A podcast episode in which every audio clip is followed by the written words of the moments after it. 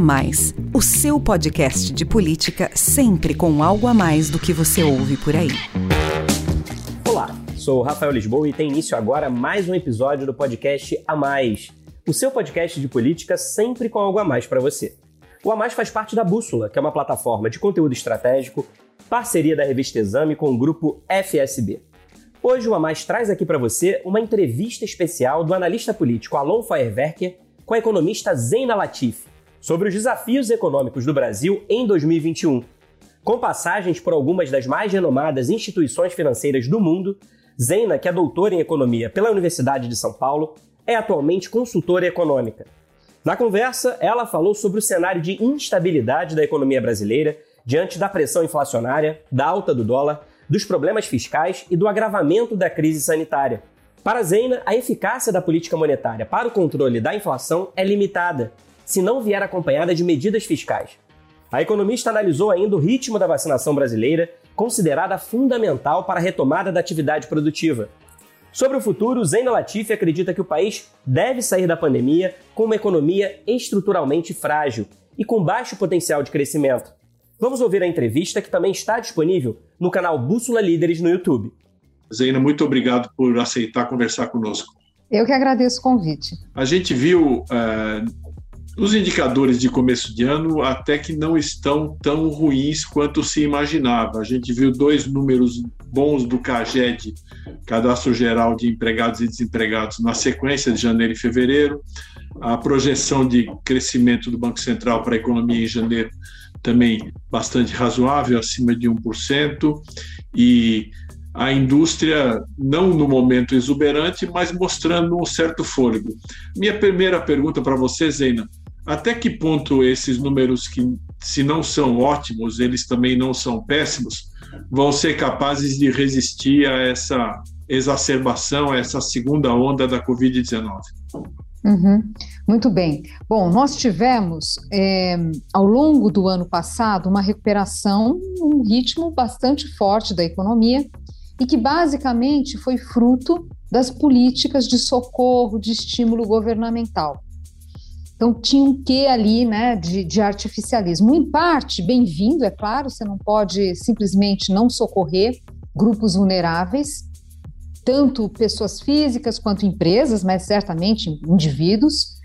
É, acho que acho que seria é, correto dizer que houve um problema de calibragem, um exagero é, no grau de estímulo feito, principalmente quando a gente pensa na transferência via auxílio emergencial, e também na composição desses gastos, né? Porque a intuição das pessoas é que assim, não, você tem que fazer tudo que for necessário. Sim, mas é, a gente tem que ter um zelo maior na condução dessas políticas, porque tem sempre o, o depois, né? É, onde estava escrito que a pandemia ela tem calendário gregoriano, né? Então assim tinha que se preocupar com a, como ter a continuidade dessas políticas. Bom, essa minha primeira fala foi para dizer que o início do ano ainda né, muito influenciado pelo fechamento do ano passado. É verdade que a gente não tinha, né, principalmente em fevereiro, já não tinha o fluxo do auxílio emergencial, janeiro ainda tinha os pagamentos em atraso, talvez alguma coisa em fevereiro, porque não quer dizer que termina em dezembro e termina para valer, mas tinha ali ainda, vamos dizer assim, o fluxo, né, o movimento ainda de continuidade do final do ano passado. E, é, no caso, principalmente na indústria, eu diria, é, a gente fechou o ano com provavelmente, não, não de forma homogênea isso, mas nos setores mais críticos, com estoques reduzidos. Então, também gera uma dinâmica importante ali. Então, lamentavelmente, parte do que a gente está olhando é efeito retrovisor, né? Não só por causa do fechamento de novo da economia, por causa da segunda onda, mas também porque a gente tem naturalmente essas políticas inspirando, né? Você fala, ah, mas vai ter renovação do auxílio emergencial, é verdade, mas nada comparável ao que foi o auxílio anterior, né? É, a gente talvez tenha renovação de algumas linhas de crédito, agora estão ali né, o governo e o Congresso quebrando a cabeça para como manter algumas políticas de crédito direcionado, é, dado que existe regra do teto, quer dizer, como fazer fora da regra, mas enfim, tudo isso para dizer que mesmo que uma política ou outra pública seja estendida, não vai ser comparável, quer dizer, não tem mais a mesma munição lá de trás. Então, por esse aspecto, eu diria que faltou um, um certo planejamento no sentido de, olha, eu não sei onde vai dar essa pandemia, então vamos, vamos aqui usando é, as munições de forma cuidadosa, né? Bom, então esse é um lado da história.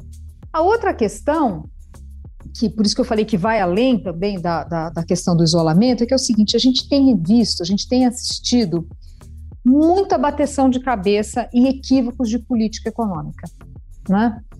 E isso vem produzindo já nos últimos meses, não é agora, mas agora que ficou algo com, né, podendo ter impactos maiores na economia, mas é, gera um ambiente macroeconômico mais instável. Do que, que eu estou falando?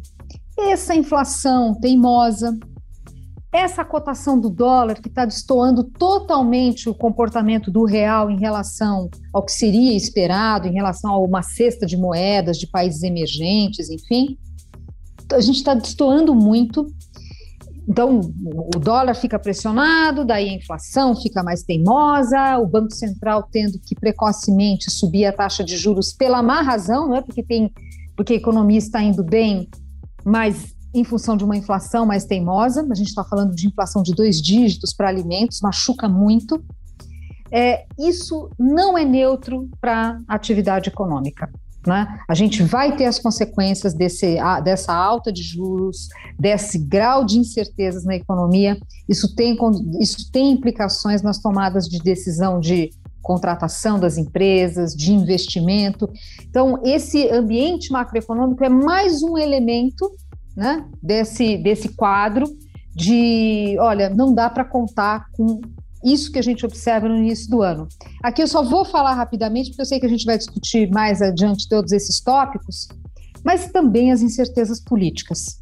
Né? Quer dizer, como tomar a decisão de investir no Brasil, de aumentar a capacidade produtiva, de contratar pessoas, se a gente tem tantas incertezas na saúde, na economia, na política. Queria tratar de dois pontos que você, você colocou. Um é a inflação e outro é o dólar. O Banco Central está agindo para tentar fazer a inflação convergir para a meta, talvez não para o centro da meta, mas alguma coisa um pouco acima do centro da meta, mas ainda dentro é, dos limites da meta, no final do ano. E esse dólar, se por um lado ele está atrapalhando na inflação, ele também está ajudando em relação a a outros aspectos, por exemplo, o setor, setor de exportação, especialmente o setor de exportação de commodities, ele se beneficia bastante desse dólar elevado. E a gente também tem um processo de substituição de importações, de alguma, alguma substituição de importações por causa desse dólar elevado. Até que ponto o agronegócio e a indústria serão capazes, não digo nem de compensar, mas de amortecer o efeito da segunda onda da, da, da Covid-19 sobre principalmente os serviços e o comércio? Uhum. Olha, o efeito é bem limitado. Esse ponto que você falou é importante, porque é o seguinte: quando a gente vai fazer uma análise econômica, nem sempre, aliás, na maioria das vezes, todos os vetores que impactam uma determinada é, é, variável econômica, nem sempre esses vetores estão todos alinhados na mesma direção, né? E, e unidirecionalmente falar, olha, o efeito vai ser esse, enfim. Você sempre tem coisas que estão ajudando e coisas que vão na direção contrária. A, a dificuldade, às vezes, é saber qual é o efeito líquido. Bom, o que, que a gente observa olhando os dados, os modelos é, econômicos, é que quando tem puxada do dólar, isso é recessivo.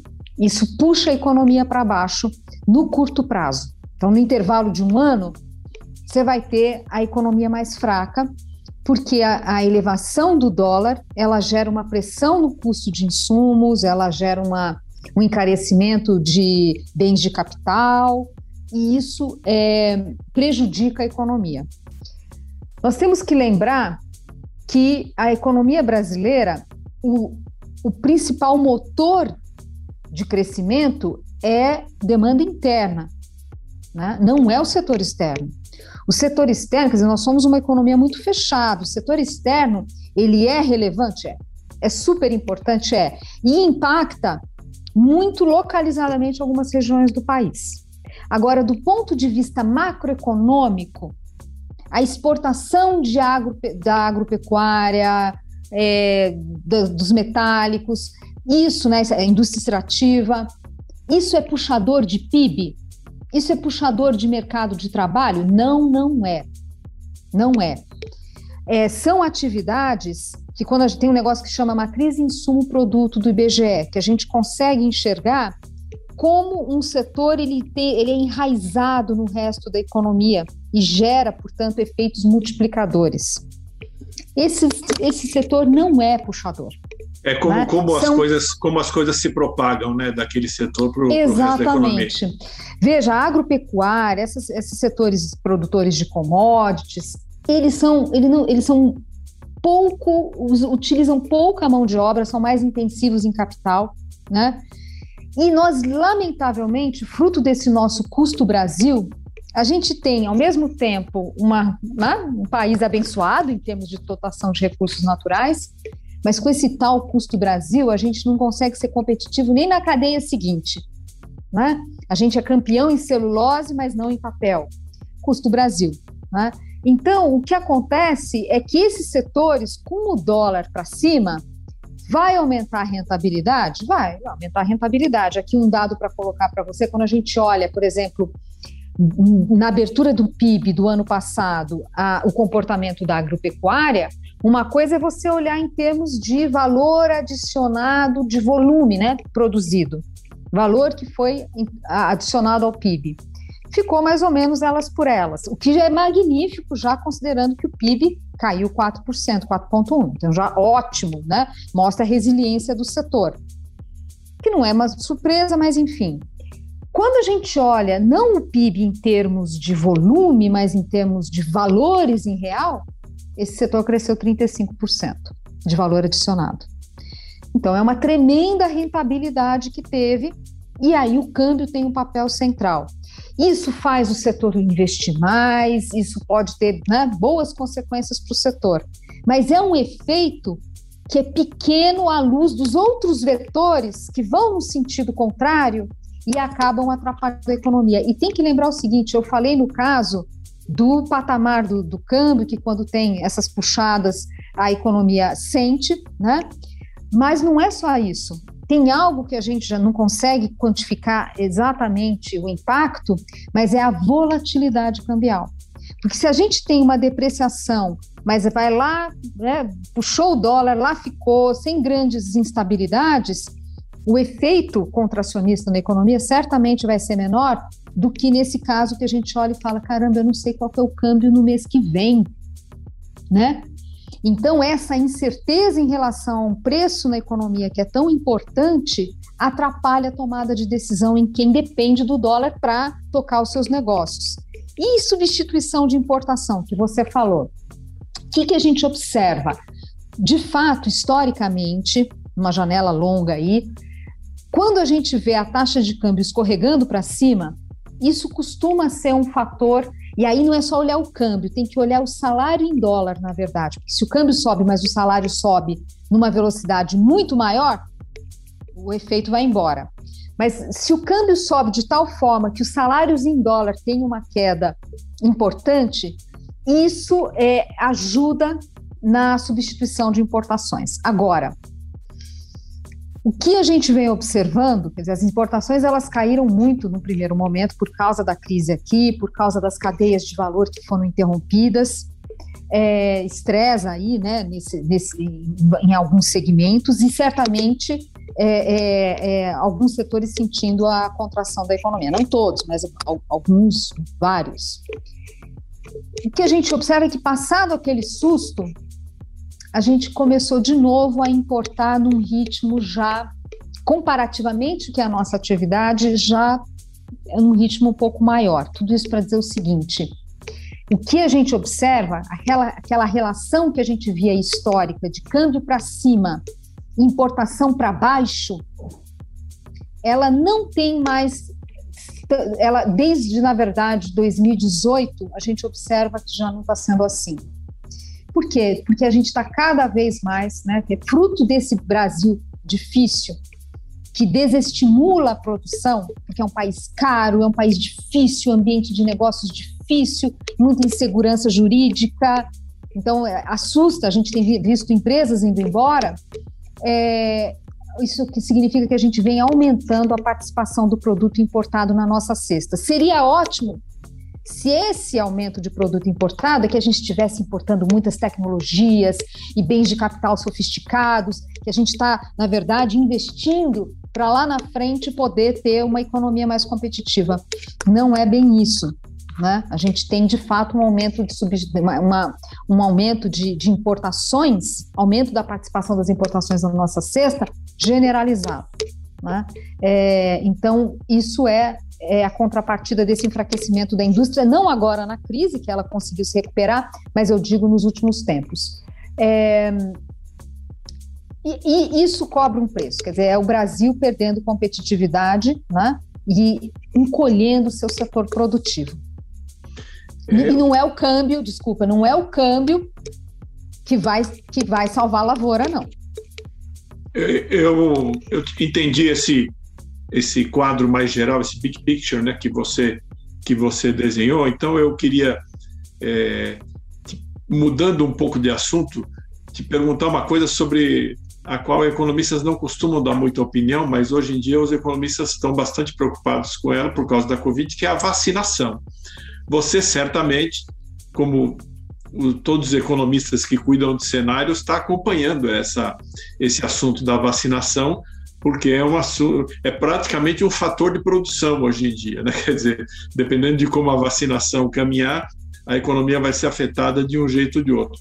Qual é a sua visão? Você acredita nessas previsões de que a gente, pelo menos daqui até, até o final do terceiro trimestre, até final de setembro, a gente consiga atingir um nível de vacinação capaz de é, dar um, um, respiro, um alívio aí para a retomada da economia?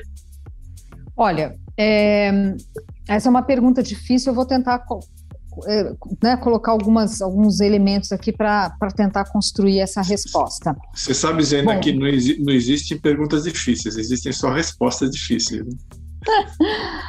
Ai, meu Deus, não sei não, hein?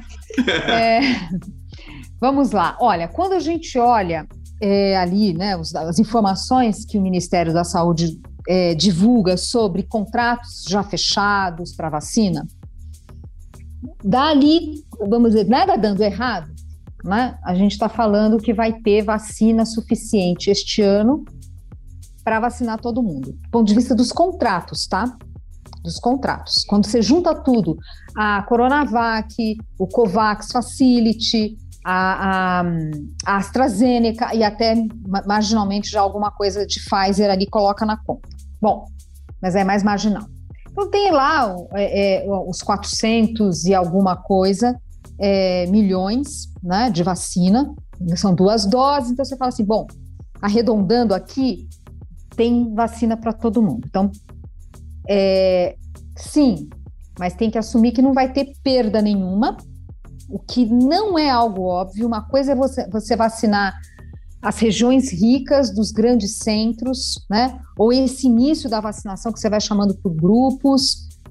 Enfim, nós temos profissionais competentes, a gente vê as notícias aqui em São Paulo, o sistema de saúde ligando para as pessoas para não ter desperdício nenhum, porque uma vez que abre a ampola, não sei como é que chama, quer dizer, você tem que é, são várias doses que vão estar ali, você não pode perder, mas é, o nosso histórico, pelo menos algumas pesquisas acadêmicas, mostram que a gente tem costuma ter boas perdas em vacinações, né? É, quanto, por, quanto que, por cento, mais ou então, menos? Então, a, a, a OMC fala que, assim, olha, considerando ou a dose, quer dizer, uma, uma, uma dose apenas, ou aquela né, que tem várias doses, que é o caso da, da dose que eu digo não é a primeira dose, a segunda dose da vacinação, é não, na mesma ampola, vamos, né? É, é, o intervalo é entre 5% e 25%, né? Quando a gente olha as poucas pesquisas no Brasil, as poucas, são poucas, não é uma. Eu, a gente vai descobrindo que essas informações não são bem consolidadas. Mas tem pesquisa mostrando que 40% de perda. Eu acho que é, é possível que haja um grande esforço dos nossos profissionais da saúde que entenderam, acho que por, talvez por sentirem na pele né, a dureza dessa doença, então acho que vai ter um esforço para minimizar. Mas só para dizer que algumas perdas elas acontecem, não são tão poucas, e conforme você vai avançando para regiões mais carentes, isso tende a aumentar, porque tem questões de logística envolvida, não é só a questão de abrir a bola e todo mundo está ali, mas tem questões de logística. Então, só para colocar o primeiro porém aqui. O segundo porém é que a gente está, vou falar o óbvio, é que não tem vacina. Né? A, a, a entrega dessas vacinas, ela não é no ritmo necessário para ter, para afastar, por exemplo, para conter, por exemplo, essas mutações, porque no, no, fundo é uma corrida entre vacinar e conter mutações. Quanto mais tempo a gente demorar para vacinar, mais a gente vai estar vulnerável. Eu não vi estudos ainda, pode ser que tenha, mas que mostre claramente o estrago dessas mutações. Mas, a julgar pelo que os profissionais da saúde estão falando, elas de fato são mais contagiosas. É, a gente está vendo as pessoas ficando jovens e ficando mais tempo é, nas UTIs. Enfim, então esse é um, um, um fator importante. Quer dizer, a, a, velocidade de entrega das vacinas ela é lenta. Ela meia volta tem alguma coisa que acontece atrás. Então, assim, é um exemplo mais singelo que a gente enfim, mas a Índia, por exemplo, já avisou: olha, a gente está tendo o segundo surto aqui, sinto muito, nós vamos demorar para entregar. COVAX Facility também. Então a gente vai tendo essas notícias de atrasos, né? É, e a capacidade nossa de produção interna também é atrasada, que pesa em todos os esforços. Então, é, aqui, aqui é, é o principal gargalo. Em que velocidade a gente vai conseguir avançar porque uma coisa é ter contratado, a outra coisa é chegar, né? E chegar numa velocidade tal que permita mais rapidamente a gente vencer essa segunda onda, que por enquanto a gente não vê sinal de, de inflexão, né? E aqui eu vou fazer um parênteses, né? Se a gente fosse pensar assim, puxa, é, lá atrás os profissionais da saúde avisaram: olha, esse final de ano e o carnaval vão nos custar caro porque as pessoas estão tendo atitudes irresponsáveis e isso vai se traduzir numa segunda onda mais pesada. Foi isso que a gente aprendeu com esses profissionais. Se for pensar no timing desses eventos, já era, só pelo timing, já era para estar tá acomodando. Então, por isso que eu fico preocupada de isso ser resultado das variantes. Mas, de novo, é a economista tentando entender aquilo que às vezes os, os profissionais da área ainda não têm pesquisa suficiente para explicar para a gente o que está acontecendo. Mas só para colocar que essa é uma preocupação, porque cada dia que a gente atrasa, a gente tinha que estar, tá, para conseguir ter é, é, imunização e imunidade de rebanho este ano, a gente tinha que estar tá vacinando no ritmo de 2 milhões, por, que nem os Estados Unidos conseguiu isso, mas enfim, 2 milhões de pessoas por dia. E a gente tá, não está nem em um milhão. Né? Então, assim, então essa é uma preocupação. E lembrando que a eficácia das vacinas não é 100%. Então, então, duas discussões aqui. A primeira, se a gente vai ter vacinado, quanto a gente vai ter vacinado, porcentagem da população até o final do terceiro trimestre. Vai ser 60%? Não acredito, não creio. Por causa dessa demora da entrega, por causa de perdas, enfim. Então, eu não creio, sou, sou, estou mais preocupada. Tenho colegas que acham que eh, tem uma visão mais positiva, mas eu estou mais preocupada. E a outra questão é não confundir isso com imunidade de rebanho, porque também o que a gente aprendeu dos profissionais dessa área é que precisaria ter algo como 70%. Bom, uma parte das vacinas nossas são Coronavac que tem eficácia menor. E a gente também não sabe a eficácia pelas variantes. Então, o que eu estou querendo dizer é o seguinte: mesmo que a gente tenha uma cobertura razoável de pessoas vacinadas este ano, a imunidade de rebanho não é para já. Vai demorar. A gente ainda tem muito para aprender nessas doenças. Inclusive, quando a gente pega especialistas de fora, falando da experiência de fora, esses alertas estão sendo feitos. Olha, Estados Unidos está indo muito bem, tá, tá, tá. Mas imunidade de rebanho? Vamos ter que observar ainda. Muito bem. Para fechar aqui, eu vou te fazer uma pergunta sobre dois pontos, tá? O primeiro é o seguinte: é, você acredita que essa subida de juros aí por parte do Banco Central, do Copom, vai conseguir é, fazer com a inflação convergir? Porque vai, a inflação vai ter um morro agora, né? Em meados do ano. Vai chegar, como você se disse, por exemplo, que a inflação de alimentos é de dois dígitos. O impacto dos combustíveis, a gente tem uma série de fatores aí que vão jogar essa inflação para cima uhum. é, é, em meados de ano. Mas a ideia é que a política monetária, junto com a política fiscal, vamos ver como é que essa política fiscal vai, vai funcionar diante da situação da pandemia, consiga fazer a, a inflação convergir para a meta no final do ano. Uma pergunta é a seguinte: você acredita nisso que vai convergir? E a segunda pergunta, você, para a gente fechar aqui, é, o que você apostaria em termos de PIB e de inflação e de desemprego para o fechamento de 2021? Uhum. Então vamos lá. Olha, a gente tem essa corcova da inflação agora, muito uma, uma parte em função de efeito base. Porque no ano passado, nesse mesmo período, a inflação despencou, que a gente estava ali começando a fechar a economia, a inflação de serviços despencou, né? E aí, é, quando faz essas variações anuais da inflação, quer dizer, não o mês a mês, mas o patamar de hoje em relação ao patamar do ano passado, com a base de comparação é muito baixa, isso necessariamente gera uma piora. Isso já estava na conta. Agora, o que está acontecendo?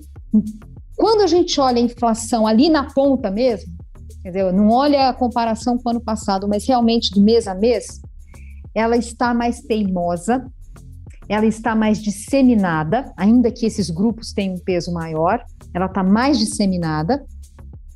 Tem muita pressão do, do atacado ainda para se materializar no varejo. Então, mesmo que tudo caminhe bem e o dólar fique estável, mesmo assim a gente vai ter um bocado de tempo de pressão, porque as empresas precisam recompor minimamente margem. Você fala, ah, mas sempre falam isso, que o IPA vai contaminar o IPC. Hoje, o descolamento que a gente tem é sem precedentes. Sem precedentes. Tem muita coisa para ser repassada ainda. Está muito fora do padrão. É, então, é, tudo isso. E, e, as pressões de custo, elas continuam, por enquanto. Né? A gente vê preços de commodities caminhando bem, eu até acho que vai acomodar lá na frente, mas tem ainda focos de preocupação. Tem alguns itens de alimentos que trazem preocupação, de energia, justamente itens que são têm peso muito grande na cesta básica. Bom, então eu acho que a inflação ela vai ficar teimosa por um bom tempo. Eu não acho que vai um ano de inflação ali no centro da meta. Eu não acredito né? Vai ser uma inflação mais alta. Bom, isso já está no consenso de mercado. Eu não tenho uma projeção, mas se eu tiver, tiver que dizer para você é, é mais para cima ou mais para baixo? É mais para cima. Eu acho que a inflação está teimosa, não no sentido de, de ter uma, um descontrole, mas ela está numa trajetória que me preocupa. E como a, a origem disso é a questão fiscal e o impacto disso no dólar, tem outros fatores coadjuvantes? Tem, tem, sempre tem. Mas isso é o cerne e isso não está equacionado, então temos um problema que a eficácia da política monetária ou a eficácia da alta da Selic nesse contexto, ela é menor. Houve uma, uma, um debate entre analistas do mercado financeiro que é o seguinte: não, o Banco Central vai lá, faz esses 75 pontos percentuais, é, perdão, 0,75 pontos percentuais, depois faz outra dose assim e não sei o quê, faz um movimento mais contundente, aí vai conseguir segurar o dólar e a inflação estabiliza. Eu não acredito nisso. A questão do dólar, o, a, a, o efeito dos juros é muito menor do que eu acho que se imagina. Acho que ajuda, talvez, talvez, a conter a volatilidade do dólar, ajudaria a conter, mas eu não acho que é isso que, que, que vai fazer grande diferença, não é a Selic. Porque a questão fiscal está ruim e não está melhorando. A gente já teve má notícia na, na, na, na, na, PEC emergencial. É verdade, você fala, ah, mas os mercados é, celebraram, de certa forma, porque podia ter sido pior. Tudo bem, mas antes disso, a gente já teve o mercado precificando uma PEC emergencial que não ia ser boa, e não foi. Podia ser pior? Podia, mas ela foi boa? Muito longe disso. A gente está tendo uma deterioração do regime fiscal. Esse orçamento agora, felizmente, acho que a única coisa a celebrar é que na hora que veio esse, esse orçamento é, de ficção, os agentes econômicos reagiram, os técnicos reagiram, os, os, os, agentes políticos reagiram, o mercado reagiu e pôs uma, olha, vocês têm que arrumar, porque esse, esse orçamento ele, ele é fake. Que bom, eu ficaria mais preocupada se não houvesse reação alguma. Mas o problema é que o estrago está feito. E a gente não vê disposição do governo em falar assim, pera lá, pera lá, vamos fazer um freio de arrumação. Põe essa, vamos, vamos acertar essa PEC emergencial, ou então vamos fazer a PEC emergencial 2, ou vamos fazer uma reforma administrativa, é, porque a gente precisa já hoje começar esse ajuste fiscal. Não é essa a discussão. A discussão é como colocar mais medidas fora do teto para sustentar a atividade econômica. Que por mais meritório que seja isso, a gente deveria ter se preparado e evitar é, furar o teto. Então, tudo é, isso para dizer o seguinte: ah, pois não. Não, e, e, despesas fora do teto, elas, do ponto de vista contábil, o problema está resolvido, mas na, na, realidade você tem um, uma pressão em cima do fiscal que é a mesma do que, do que se você contabilizasse de outra maneira, né? Olha, é, e, e, e, assim, é, a gente, eu lembro ano passado quando começou essa discussão, vai flexibilizar o teto, não vai, não sei o que, não sei o que. Para mim isso é flexibilizar o teto. Porque não é que a gente tem uma pandemia que veio de novo e totalmente surpresa. Não, não, não. Nós, parte dessa pandemia foi porque a gente fez política pública ruim. E agora a gente está tendo que tomar esse tipo de decisão. Então, a gestão pública como um todo está muito ruim. Está muito ruim. A gente gastou como se fosse país rico, como se fosse país que, com contas públicas arrumadas, e gastamos muito mal. Então precisa tomar mais cuidado com gestão de política pública. Os grandes enunciados, todo mundo adora. Só que o dia a dia é ali todo dia, né? Como, fala com o professor Delfineta, abrir a quitanda e vender berinjela. Tem uma gestão ali de dia a dia que você não pode descuidar. As políticas têm que estar bem desenhadas. E não está bom, vamos consertar. Não é sair renovando política sem, né, sem calibrar como deve. Enfim, eu acho que a gestão está muito ruim, a gente gastou muito e não, não, não, cuidou da saúde, aí porque não cuida da saúde, sacrifica a economia, aí quando vai fazer na, na economia também problemas de calibragem, aí essa dificuldade, que tudo isso que a gente vê agora nessa discussão do orçamento, no fundo, é, é, é, é a conjunção dessas, desses equívocos todos. Né? Isso tudo que é está acontecendo na discussão do, do, do orçamento, que é um orçamento surreal. Nem parece que a gente está numa situação de pandemia, quando você olha ali o tipo de gasto que está sendo priorizado. Aliás, esse é um ponto que tem uma economista que eu gosto muito, a Cecília Machado, ela colocou, muito bem esse ponto, né, da questão das emendas parlamentares, muito desconectas, né, desconectadas do momento do país. Não é para fazer a obra agora, agora era para garantir a saúde das pessoas. Né? Mas, enfim, a saúde, a renda, enfim. Mas eu dei essa volta toda e não respondi sua pergunta. Então, a inflação teimosa, acima da meta, desconfortavelmente acima da meta. A, a gente já tem visto o mercado financeiro revisando as projeções de PIB, acho que tem mais revisões e acho que também para o ano que vem. Nós estamos falando você, de uma economia. Se você, se você tivesse que dizer assim para a gente fechar, o PIB de 21 vai estar tá mais para 2 ou mais para 3? Vai estar tá abaixo de 2.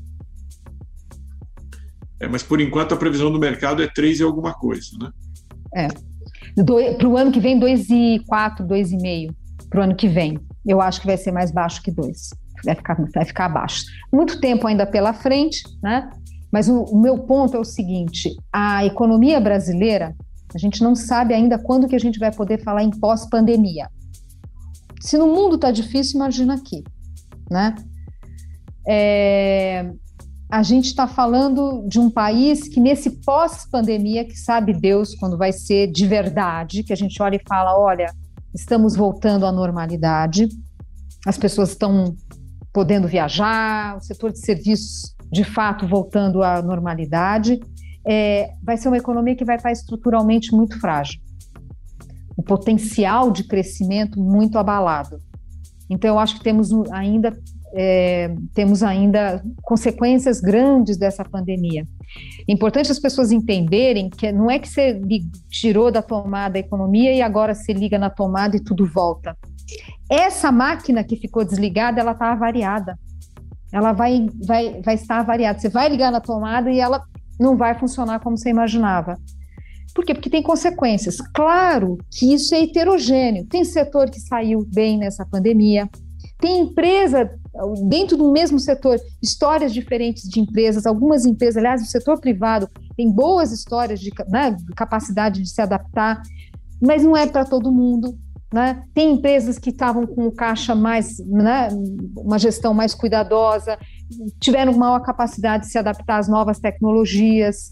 Então, é claro que você tem histórias de sucesso, ainda bem, ainda bem, né? Mas você tem ali, ao mesmo tempo, é, tem, por outro lado, situações no setor produtivo extremamente frágeis. Então, a gente, o Brasil precisa ter paciência, enfrentar, quer dizer assim, olha, temos, temos, a primeira coisa é diagnóstico dessa fragilidade para a gente poder avançar, né? Então, eu acho assim, acho que tem, temos tempos difíceis, nós vamos ter eleição no ano que vem, o debate econômico vai ter provavelmente um peso grande. Eu vejo o pessoal, por exemplo, Maurício Moura, do IDEA Big Data, que usa, olha, esses dados de, né, de discussões nas redes, temas, enfim. A economia deve ser um grande tema no ano que vem, e que bom! Porque os nossos problemas econômicos são muito sérios, isso vai ter que estar no debate eleitoral. Então, por esse aspecto, apesar de todas as preocupações, eu, eu vejo um país que tem condições de ter um debate econômico mais maduro e, e, e está caminhando para isso. Agora, tem uma travessia até lá, né? Bom, é, muito bem, muito obrigado aí pelas tuas respostas, Eina, pela, pela tua disponibilidade de conversar conosco. E estamos aqui à sua disposição sempre quando você quiser conversar e a gente ainda vai recorrer a você é, outras vezes. Espero que a gente tenha novas oportunidades. Muito obrigado. Viu? Você acabou de ouvir a entrevista da economista Zena Latif ao analista político Alon Feierwerker. Obrigado pela sua companhia até agora. A gente se encontra novamente na próxima semana. Tchau!